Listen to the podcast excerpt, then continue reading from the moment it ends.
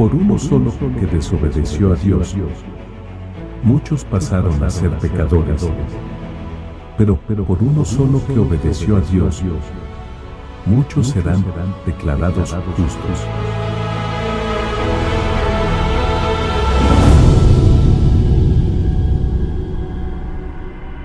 Estamos cantando de que amamos al Señor, de que le amamos porque Él nos rescató, de que le amamos porque Él nos amó primero. Pero saben una cosa, el amor tiene que ver con obediencia. Si me aman, obedecen mis mandamientos, dice Jesús. Quiero leerles un texto que está en Isaías y dice la siguiente manera.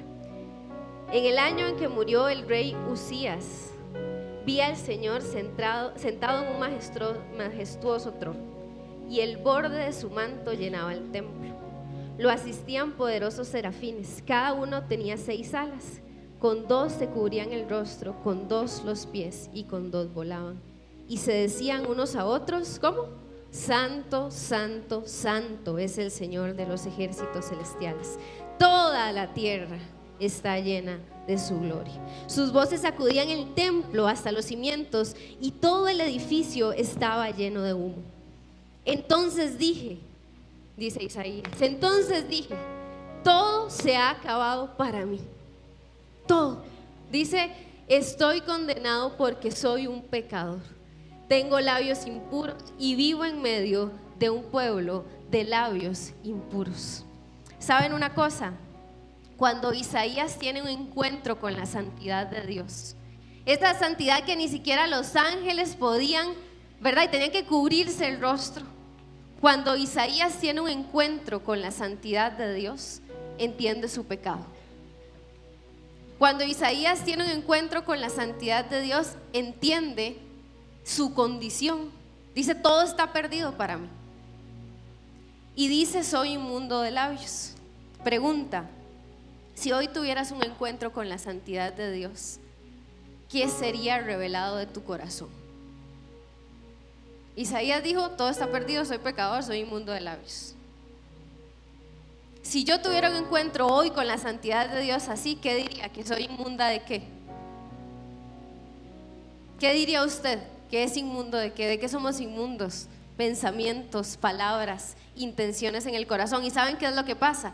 Es imposible hablar de obediencia si no reflexionamos primero en la santidad de Dios. Es imposible porque si no, ¿para qué obedecer? Pero cuando reflexionamos en que Dios es santo, santo, santo, entiendo por qué tengo que obedecer.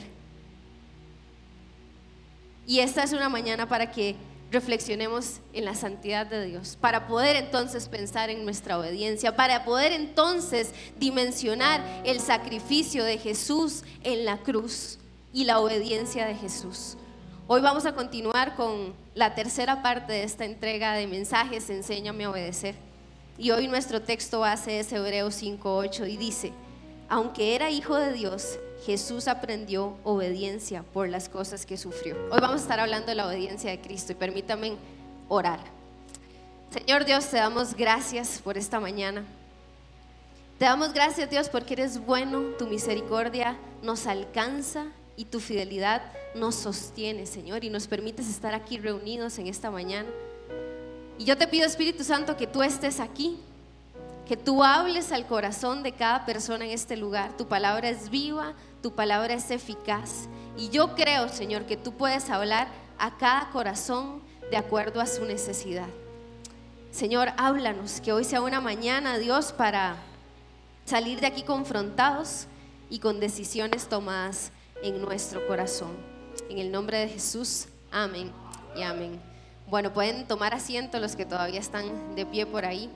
Em, aquí adelante quedan algunos espacios para la gente que está atrás todavía.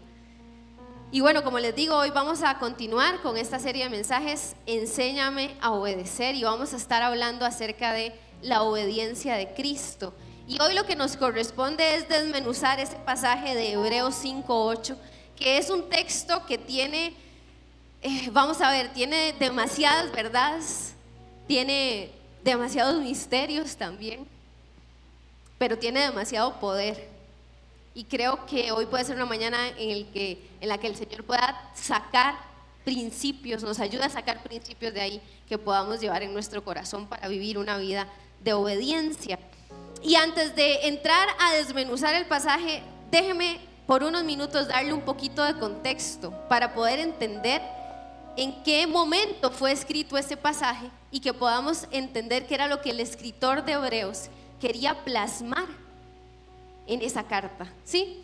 El libro de Hebreos es uno de, bueno, es de mis libros favoritos y es un libro que está dirigido a personas judías que habían sido convertidas al cristianismo. Judíos convertidos al cristianismo. A ellos está dirigido el texto de Hebreos. Ahora, ¿qué fue lo que empezó a pasar? Ellos se convierten al cristianismo y empiezan a sufrir diferentes pruebas. Empiezan a sufrir persecución, empiezan a atravesar diferentes sufrimientos y entonces empiezan a, dudar de si vale la pena seguir en el camino de Cristo. Empiezan a dudar. Empiezan a dudar de si seguir en el camino de la fe. Empiezan a dudar de si obedecer. ¿Se les parece un poquillo? ¿Sí? Cuando venimos a Cristo y empieza a venir oposición y decimos, vale la pena. Y entonces el escritor de Hebreos les escribe esta carta para animarlos. Por eso la carta de Hebreos está llena de advertencias, está llena de ánimo. ¡Hey, sigan adelante! No dejen de congregarse. Jesús es el autor de nuestra fe y todo el tiempo está animándoles porque ellos están pensando en dejar la obediencia de lado y volver a un camino de desobediencia. Ellos como judíos estaban acostumbrados a la tradición, al templo, a los sacrificios, al sumo sacerdote, a la sangre del animal y estaban pensando volver a eso. Estaban pensando en volver atrás los hebreos. Uno de estos ritos que se hacían era que una vez al año un hombre que tenía un rol que se le llamaba sumo sacerdote tenía el objetivo o tenía la función de conectar al pueblo con Dios. Una vez al año este hombre entraba a la parte más íntima del templo donde estaba el arca de la presencia de Dios. Solo una vez al año. Y entraba a derramar la sangre de un animal inocente para tapar los pecados del pueblo. Solo una vez al año y solo una persona entraba ahí. ¿Por qué? Porque Dios es santo, santo, santo. Una vez al año entraban y ellos estaban pensando en eso. Y entonces en este contexto, con el contexto que les estoy diciendo, es que el escritor de Hebreos empieza este escrito para mi gusto magistral, si ustedes leen Hebreos 1, Hebreos 2, este escrito magistral acerca de quién es Jesús. Porque ellos están empezando a dejar el camino de Jesús para volver ahí, a los ritos y a todo esto. Y entonces el escritor empieza a decir, hey, Jesús es mayor que todo. Y les dice, Jesús es mayor que los ángeles. Jesús es mayor que Moisés. Y dice en el capítulo 1, verso 3, dice, el Hijo Jesús irradia la gloria de Dios y expresa el carácter mismo de Dios y sostiene todo con el gran poder de su palabra. Jesús es la imagen misma de Dios. Él está diciendo, Jesús es mayor, Jesús es nuestro Salvador, Jesús es nuestra esperanza, Jesús es nuestra ancla, Jesús es el autor de nuestra fe. El escritor de Hebreos les está recordando que Jesús es mayor que todo. ¿Y saben qué es lo increíble? Que a pesar de que Jesús es mayor que todo, y mayor que todos, Jesús decidió hacerse menor que todos. ¿Por qué? Por amor. ¿Por qué? Porque el pecado nos tenía alejados de Dios. El pecado nos tenía alejados de Dios. ¿Cuántos aquí se sienten atados a pecado? ¿Cuántos aquí no pueden venir y levantar las manos en paz porque sienten que las cadenas del pecado son demasiado pesadas en su vida? ¿Cuántos aquí dicen, híjole, ya vamos por la tercera entrega, enséñame a obedecer y yo no he aprendido? No he aprendido a obedecer, me cuesta. Jesús por amor hizo esto. Saben, este sumo sacerdote hacía esto todos los años, una vez, todos los años. ¿Por qué todos los años se repetía? Porque la sangre de un animal inocente no era suficiente. Había que hacerlo una y otra vez. ¿Por qué? Porque no era suficiente. Porque era un animal. No era un ser humano como nosotros no compartía nuestra semejanza. Por eso no era suficiente. No tenía alma, no era tentado. Y justamente es por eso que se gesta todo el plan de salvación. Y el Padre, por amor, entrega a su Hijo y el Hijo, por amor, va a la cruz. Vean lo que dice Hebreos 2. Debido a que los hijos de Dios son seres humanos hechos de carne y sangre, el Hijo también se hizo de carne y sangre, pues solo como ser humano podía morir y solo mediante la muerte podía quebrantar el poder del diablo, quien tenía el poder sobre la muerte.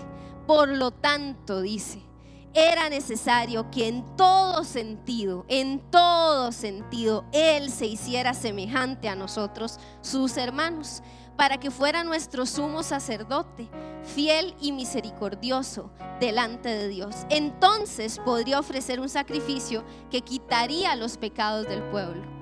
La sangre del cordero tapaba los pecados del pueblo. La sangre de Cristo quita los pecados del pueblo. Dice, debido a que Él mismo ha pasado por sufrimientos y pruebas, puede ayudarnos cuando estamos pasando por pruebas. Es decir, cuando estamos luchando con la obediencia, ahí está Jesús y te puede entender. Y entonces, ahora sí, el sacrificio fue perfecto una vez y para siempre. Ya no hay que hacerlo más porque fue perfecto, porque Él se hizo semejante a nosotros para morir en esa cruz y darte acceso directo a la presencia de Dios. Y con ese contexto es que el escritor de Hebreos escribe el pasaje que hoy nos compete estudiar, pero quiero leer los, los, versos que están antes para que vean ustedes el contexto de los versículos antes. Vamos a leer, dice de la siguiente manera, por lo tanto, ya que tenemos un gran sumo sacerdote que entró en el cielo, Jesús, el Hijo de Dios, aferrémonos a lo que creemos. Ven, el ánimo del escritor de Hebreos es, gente, no dejen de obedecer. Vamos, sigamos en este camino, aferrémonos a lo que creemos. Nuestro sumo sacerdote comprende nuestras debilidades porque enfrentó todas y cada una de las pruebas que enfrentamos nosotros. Sin embargo, ¿qué? Él nunca pecó. Así que acerquémonos con toda confianza al trono de la gracia de nuestro Dios. Allí recibiremos su misericordia y encontraremos la gracia que nos ayudará cuando más la necesitemos. Todo sumo sacerdote es un hombre escogido para representar a otras personas en su trato con Dios, ayudaba al pueblo a conectar con Dios. Él presenta a Dios las ofrendas de esas personas y ofrece sacrificio por los pecados. Y puede tratar con paciencia a los ignorantes y descarriados porque Él también está sujeto a esas debilidades. Por esa razón debe ofrecer tanto sacrificio para sus pecados como los del pueblo. El sumo sacerdote era un hombre pecador. Y él luchaba con esas cosas y podía, por eso podía entender al pueblo, pero tenía que presentar sacrificio por sus pecados primero y luego por los del pueblo. Y en el verso 7 empieza a hablar de Jesús. Dice, mientras estuvo aquí en la tierra, les puse entre paréntesis en los días de su carne, porque así lo dice la reina Valera y me parece que es importante esa expresión, en los días de su carne, ahorita lo vamos a ver. Dice, Jesús ofreció oraciones y súplicas con gran clamor y lágrimas. Jesús estaba sufriendo con gran clamor y lágrimas al que podía rescatarlo de la muerte. Y Dios oyó sus oraciones por la gran reverencia que Jesús le tenía. Aunque era hijo de Dios, Jesús aprendió obediencia por las cosas que sufrió. De ese modo, Dios lo hizo apto para ser el sumo sacerdote. ¿Cómo? Perfecto. Es el sumo sacerdote perfecto. Y Jesús llega a ser la fuente de salvación eterna para todos los que van a la iglesia. Para todos los que van a grupos conexión. Usted puede estar aquí y no obedecer. Usted puede estar aquí atado a pecado. Dice que Él es la fuente de salvación eterna para los que le obedecen. Saben, y la obediencia son actos, la obediencia no son buenas intenciones.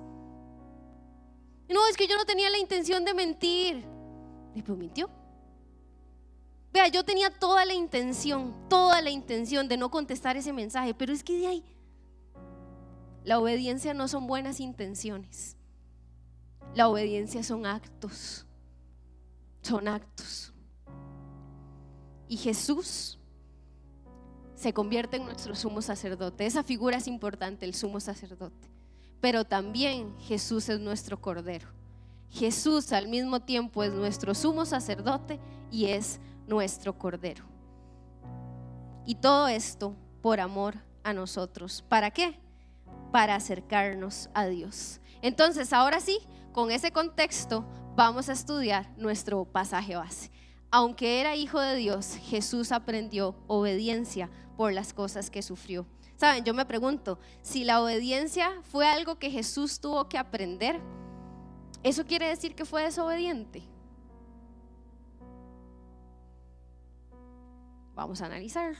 Quiero dejarlos con esa pregunta ahí.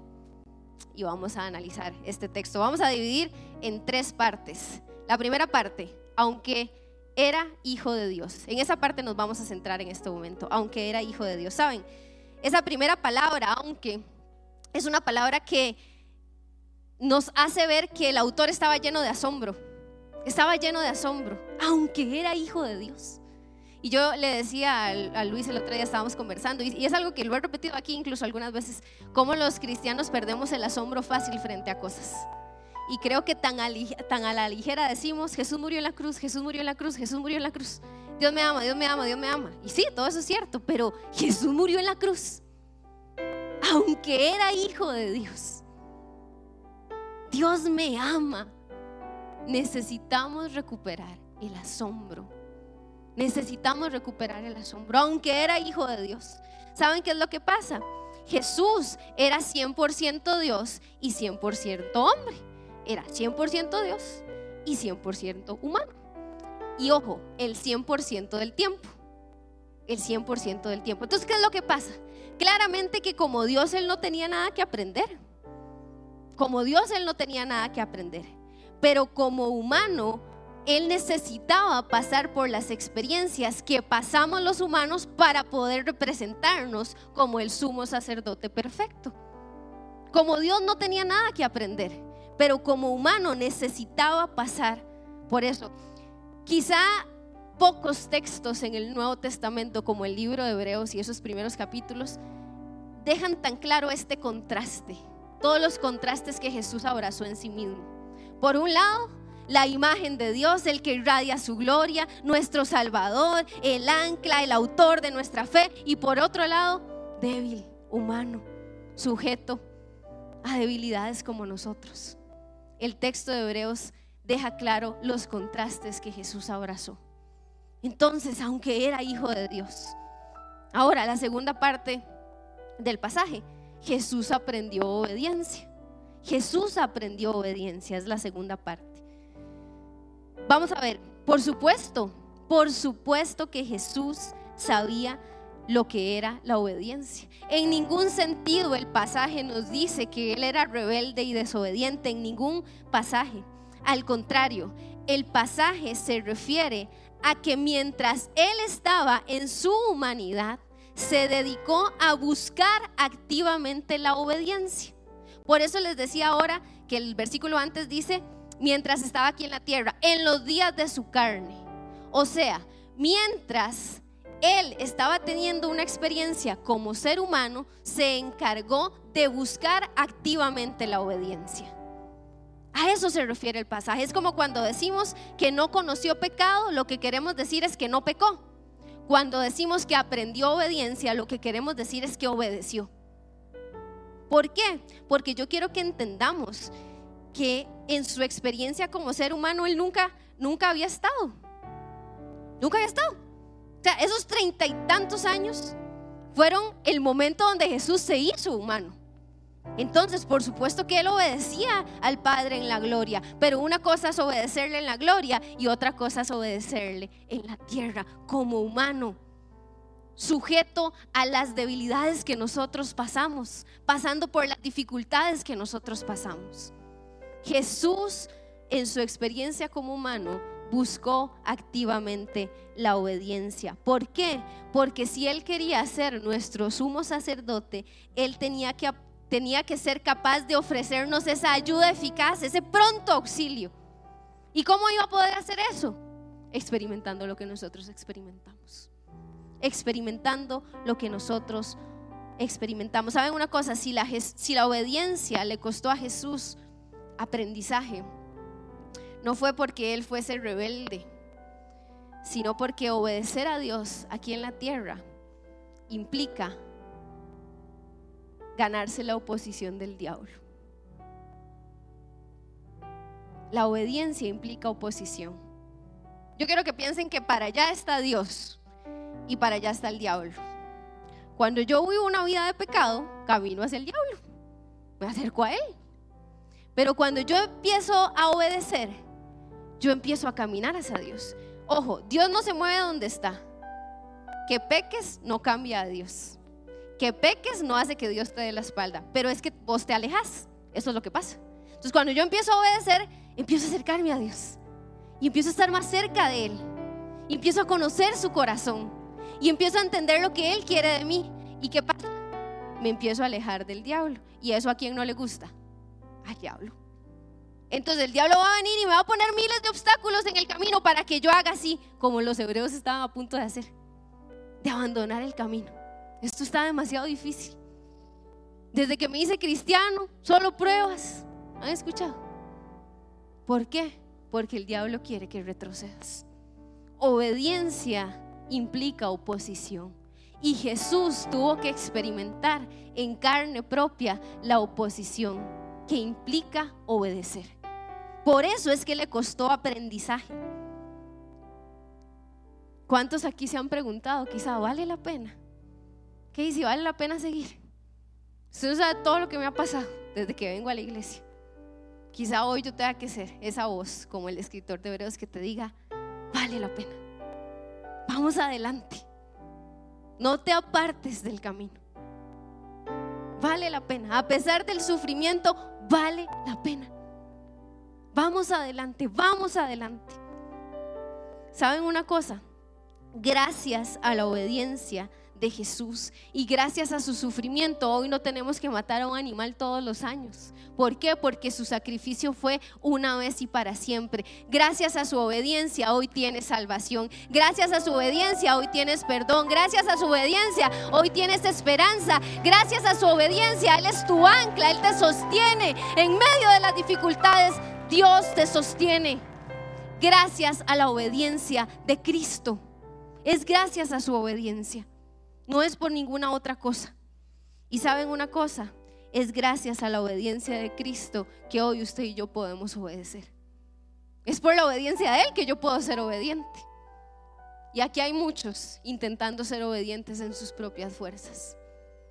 Pero es gracias a la obediencia de Cristo que hoy yo puedo obedecer. Romanos 5 dice, por uno solo que desobedeció a Dios, muchos pasaron a ser pecadores, pero por uno solo que obedeció, muchos serán declarados justos. Mi justicia viene gracias a la obediencia de Cristo. ¿Eso no les parece increíble? No les quita un gorila la espalda. Mi justicia viene gracias a su obediencia. Aunque era hijo de Dios, Jesús aprendió obediencia por las cosas que sufrió, por las cosas que sufrió. ¿Saben una cosa? En el Getsemaní, en el Getsemaní Jesús vive en carne propia la agonía y el sufrimiento del hecho de ir a la cruz. Y en Getsemaní Él experimenta ante esta idea de ir a la cruz, él experimenta una contradicción. La contradicción de la obediencia. ¿Cuál contradicción que hice? La contradicción entre hacer su voluntad y hacer la voluntad del Padre. Jesús entiende tu contradicción a la hora de obedecer. Jesús la entiende. Jesús entiende cuando estás ahí frente a la computadora y dices, ¿veo este video o no lo veo? Jesús entiende cuando estás en la conversación diciendo, ¿será que miento o no miento? Jesús entiende cuando estás frente a la droga y dices, ¿me vuelvo a drogar o no lo hago? Jesús entiende tu contradicción porque Él experimentó contradicción en Getsemaní. Dice que estaba ahí sufriendo, dice que su sudor era como de gotas de sangre, eso es una condición médica. Cuando hay, ¿verdad? Tanta angustia, se, se rompen los vasos capilares y la persona empieza a sudar como de sangre. Estaba angustiado, ¿por qué? Por la contradicción. Señor, quiero hacer tu voluntad pero si puedes, pasa de mí esta copa. Pero si puedes, pasa de mí esta copa. Pero dice la oración al final, pero que no se haga mi voluntad, sino la tuya. Jesús experimenta contradicción en el Getsemaní por obedecer. Y usted y yo todos los días experimentamos contradicción por obedecer. Todo el tiempo. Estamos luchando. ¿Lo hago o no lo hago? ¿Obedezco a Dios o no lo hago? ¿Miento o no miento? ¿Soy infiel o no soy infiel? ¿Mando el mensaje o no lo mando? ¿Me lleno de ira o no me lleno? ¿Lo perdono o no lo perdono? ¿Sí o no? Que estamos todo el tiempo experimentando contradicción. Jesús experimentó contradicción. Jesús fue a la cruz, dice un autor, no queriéndolo. Él quiso ir a la cruz no queriéndolo. ¿Por qué? Porque el deseo de hacer la voluntad del Padre, su visión de usted y de mí, y el amor por acercarnos lo empujaban a la cruz, pero la agonía lo alejaba de la cruz. Él estaba en esa contradicción. Y en esa contradicción Jesús eligió ser obediente. Jesús le dijo sí al sufrimiento, Jesús le dijo sí a la obediencia para poder acercarnos. Y saben una cosa, era necesario que Jesús sufriera en Getsemaní para ayudarnos a nosotros cuando estamos en nuestros pequeños Getsemaní. Era necesario para que fuese ese sumo sacerdote perfecto que te entiende, que te entiende, que te ama, que entiende por lo que estás pasando. Él debía experimentar esa contradicción. Entonces, tenemos todas estas cosas que hablan acerca de las verdades y los principios que tiene este pasaje. Y ahora usted podría decir, ¿qué dice? ¿A mí qué me importa lo que usted está hablando? ¿Y a mí qué? Que Jesús sufriera en la cruz, que Jesús fuera obediente, que Jesús se llenara de angustia en el Getsemaní. Vean lo que dice Hebreos 4.1 en el mismo contexto del pasaje. Dice, todavía sigue vigente la promesa que hizo Dios de entrar en su descanso. Por lo tanto, debemos temblar de miedo ante la idea de que alguno de ustedes no llegue a alcanzarlo. ¿Saben una cosa? Me encanta el sentido congregacional que tiene Hebreos. Me encanta el sentido congregacional de ese pasaje. Dice que yo debo temblar de miedo ante la idea de que Arlene no alcance la salvación. Ante la idea de que María no alcance la salvación. Yo debo temblar de, idea, de miedo ante la idea de que Tosin no alcance la salvación, de que Paola no alcance la salvación. Pueden volver a ver hacia alrededor, las caritas que están alrededor, para atrás. Vean esas caras, vean. Debemos de temblar la idea de que alguno de ustedes se pierda. Debo de temblar de miedo de que Jess no alcance la salvación. Y decía el pasaje que leímos ahora que Él es fuente de salvación para los que le obedecen. Entonces yo quiero que le obedezcas a Dios. Yo quiero que ames a Dios. Porque debo temblar de miedo de la idea de que no alcances la salvación. Tiemblo de miedo, dice el autor de Hebreos, de pensar que te vas a perder debemos temblar. Y por eso es que tenemos que ayudarnos. Entonces, ¿qué dice? ¿A mí qué? Bueno, esto, tiemblo de miedo de que no obedezcas. Tiemblo de miedo de que no ames al Señor. Tiemblo de miedo de que no sigas en el camino de la obediencia. Por eso es que hoy hay personas que ese es el título de la serie. Tienen que hacerle un clamor, Señor, enséñame a obedecer. Enséñame a obedecer. Porque ¿cómo cuesta obedecer? Pero Jesús aquí nos enseña cómo obedecer. Y quiero que te vayas recordando dos palabras. La primera palabra es obediencia. La primera palabra es sufrimiento, perdón. La primera palabra es sufrimiento. Y yo quiero que pienses cuánto te ha costado seguir a Cristo. ¿Cuánto te ha costado seguir a Cristo? ¿Qué te ha costado seguir a Cristo? Relaciones, hábitos, personas criticándote, morir a cosas. Quizá la pureza te ha costado lágrimas. Cuánto te ha costado Jesús entiende nuestro sufrimiento. ¿Saben? Al igual que Jesús, al igual que Jesús, nosotros también pasamos por momentos de dificultad y de sufrimiento. Los vamos a pasar. Los vamos a pasar. Aquí la pregunta es, ¿cuál va a ser el fruto de eso? ¿Cuál va a ser el fruto? El fruto de Jesús sufriendo fue obediencia. ¿Cuál va a ser tu fruto? Ante la prueba, ante la oposición que va a venir, ante las tentaciones, ¿cuál va a ser tu fruto? Jesús dio un fruto de obediencia. ¿Cuál va a ser tu fruto? ¿Saben una cosa? Sí, nosotros también vamos a pasar por cosas difíciles, pero qué alegría, qué alegría, qué alegría saber que nuestro Salvador nos entiende que nuestro Salvador pasó por esa contradicción, que nuestro Salvador también sufrió. Qué alegría saber que tenemos a un Salvador que nos entiende. Él nos entiende, dice la palabra en Romanos 5, versos 3 y 4, dice, también nos alegramos al enfrentar pruebas y dificultades porque sabemos que nos ayudan a desarrollar resistencia y la resistencia desarrolla firmeza de carácter y el carácter fortalece nuestra esperanza segura de salvación. ¿Cómo obtengo salvación? Gracias a la obediencia de Cristo, manteniéndome yo en el camino de la salvación.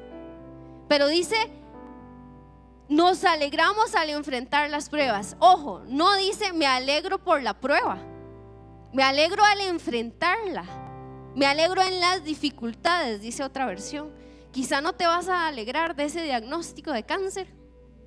Quizá no te vas a alegrar del desempleo, de la crisis económica, de la situación familiar, de la crisis matrimonial. No te vas a alegrar de eso, pero te vas a alegrar en eso. ¿Por qué? Porque eso va a desarrollar tu carácter. En medio del sufrimiento Jesús aprendió obediencia, buscó la obediencia. Las dificultades nos ayudan a sostenernos. Quiero contarles algo súper rápido. ¿Cuántos están disfrutando los grupos de conexión? Vean, yo estoy disfrutando demasiado los grupos de conexión en los que yo estoy. Y mi esposo y yo nos metimos en un grupo de conexión de matrimonios que es de senderismo. Entonces la semana pasada fuimos a hacer el primer, la primera caminata y fuimos a Pico Blanco. Bueno, subimos la cuestión y toda la cosa, ¿verdad? Con toda la dificultad que implica y bueno, ahí íbamos todo súper bien. Llegamos a la cima, nos comimos algo rápido y vamos para abajo otra vez, porque ya era un poco tarde. La última parte, el último tramo está lleno de barro, está lleno de, de raíces que se salen, de troncos, de piedras, de matas, de todo. Entonces subimos ese pedazo y ya cuando vamos bajando, Obviamente ese último pedazo, que era el más difícil, es el que nos topamos de primero. Y empieza a llover. Y es aguacero. Y nosotros allá, en Pico Blanco, ¿verdad? Entonces empezamos a bajar y nos adelantamos un poquitito, mi esposo y yo, y doña Betty, la mamá de Ámbar. Y veníamos bajando. Y veníamos, ¿verdad? Y yo me agarraba una rama y de la raíz y ahí venía y, y se resbalaba uno un poquillo, pero no se caía porque se agarraba de algo y entonces agarra este tronco y ahí íbamos. Pasamos el tramo más difícil y llega un pedazo en el que ya no hay ramas, ya no hay raíces, ya no está el camino tan obstaculizado, está el camino libre. Pero está lloviendo, ¿verdad? Entonces, eh, está el camino libre y empezamos a bajar con un ritmo, ¿verdad? Empezamos a bajar y llega un punto en el que, ¡pa! Me caigo. ¿Verdad? Y tú me levantas, está bien, sí, sí, sí, vamos. ¡Pa! Se cae Luis. ¡Pa! Se cae Doña Betty. Como en 100 metros nos caímos como cinco veces. Todo lo que no nos habíamos caído en el camino más obstaculizado. Yo vengo rumiando esto hace semanas, masticando y masticando. Y estoy ahí yo en el suelo pico blanco, ¿verdad? Lleno de barro y mojada. Y me habla el Señor. Porque así es el Señor, Él nos habla en todo. Y me dice, ¿dónde te caíste más?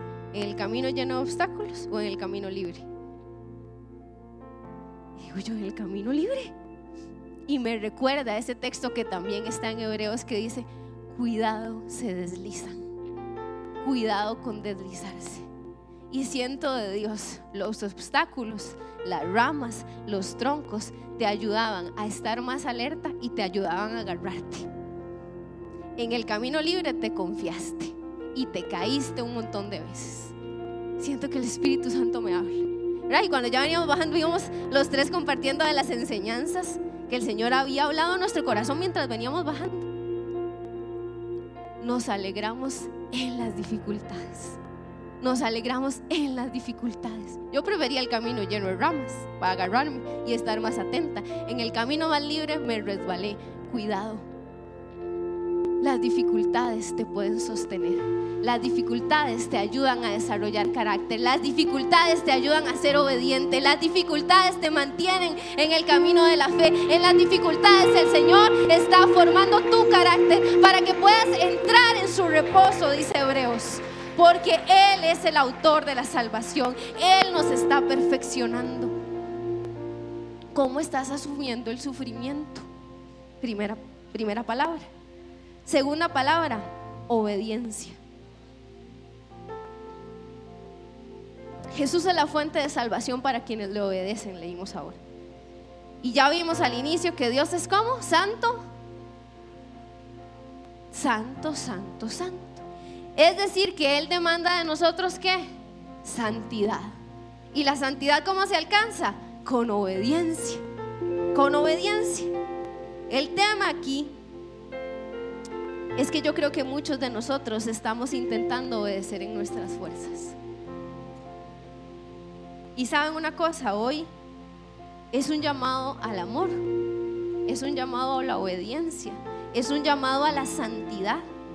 Pero para eso yo necesito dimensionar el sufrimiento de Jesús, su obediencia en la cruz. Y dice Filipenses de la siguiente manera, aunque era hijo de Dios, no consideró que el ser igual a Dios fuera algo a lo cual aferrarse. En cambio, renunció a sus privilegios divinos. Ven, es este asombro. Es, pero ¿cómo si él siendo Dios se hizo hombre? Renunció a sus privilegios divinos. Vean, hay privilegios que usted y yo no estamos dispuestos a renunciar aquí en la tierra, imagínense. Y él renunció a sus privilegios divinos, adoptó la humilde posición de un esclavo y nació como un ser humano. Cuando apareció en forma de hombre, se humilló a sí mismo en qué? En obediencia. Se, se, humilló a sí mismo en obediencia a Dios y murió en una cruz como morían los criminales. Ey, recuperemos el asombro porque Jesús haya muerto en la cruz, porque Jesús haya sido obediente. Dice el siguiente, por lo tanto, por lo que hizo, porque fue obediente, porque murió en la cruz, por lo tanto Dios lo elevó al lugar de máximo honor y le dio el nombre que está por encima de todos los demás nombres, para que ante el, ante el nombre de Jesús se doble toda rodilla en el cielo y en la tierra y debajo de la tierra y toda lengua declare que Jesucristo es el Señor para gloria de Dios Padre. Él fue obediente, Él eligió el sufrimiento y por eso el Padre lo eleva al lugar de máximo honor, al lugar de máximo honor, porque fue obediente, porque decidió sufrir. Hoy es un llamado al amor. ¿Por qué? Porque dice Juan todos los que me aman harán lo que yo diga. Mi Padre los amará y vendremos para vivir con cada uno de ellos. El que no me ama no me obedece. Hoy es un llamado al amor, hoy es un llamado a la obediencia. Pero ¿cómo que si, si no puedo? Porque vas a obedecer porque Jesús obedeció. Porque Jesús sufrió es que puedes obedecer. Porque Jesús dijo que sí a la cruz es que puedes obedecer. Deja de obedecer en tus fuerzas y empieza a abrazar la idea de que Él te entiende cuando estás en contradicción, de que Él te entiende porque Él también estuvo en contradicción. Deja que sea el Señor el que te ayude a obedecer. Ya basta de esfuerzos que son en vano. Ya basta de estrategias humanas, ya basta. Ya basta de ese pecado. Pero empecemos a obedecer así. Así, ¿saben una cosa? Yo creo firmemente, estoy segura que el título de esta serie cobra vida en el Getsemaní. Ahí Jesús nos enseña a obedecer, ahí Jesús nos enseña cómo se hace y cada vez que estés en esa contradicción, recuerda este pasaje. ¿Por qué? Porque tiene principios. Asómbrate, asómbrate de que Él vino a este mundo, de que siendo Dios se hizo humano. Asómbrate de saber que en su experiencia como humano Él buscó todo el tiempo la obediencia y a pesar de que sufrió, Él en esa contradicción eligió hacer la voluntad del Padre. Acuérdate de Jesús cuando estés dudando. Acuérdate de Jesús cuando pienses en abandonar el camino de la fe. Acuérdate de Jesús cuando estés por caer en la tentación. Acuérdate de Jesús. Acuérdate de Jesús.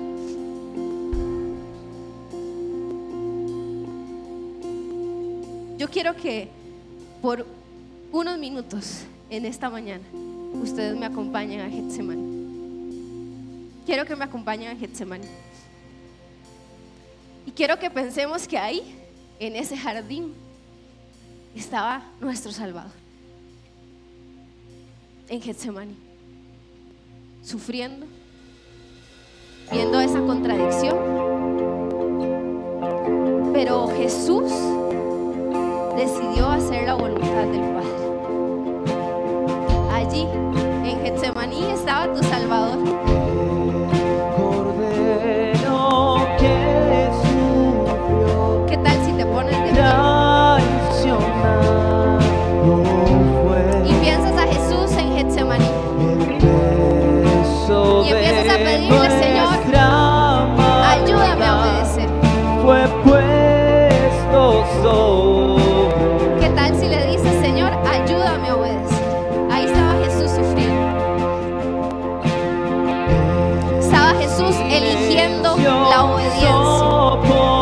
Pueda ser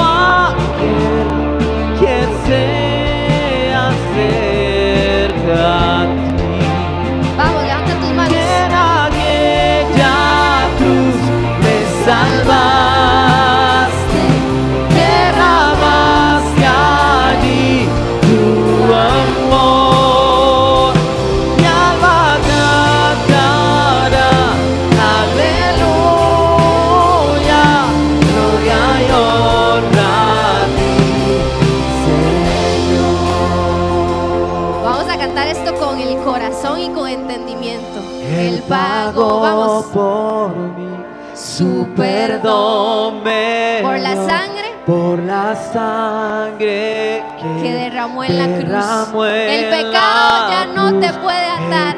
Vamos, levanta tus manos. Levanta tus no manos. Vamos, toda vergüenza sea quitada en el nombre de Jesús. Levanta la cabeza, vamos.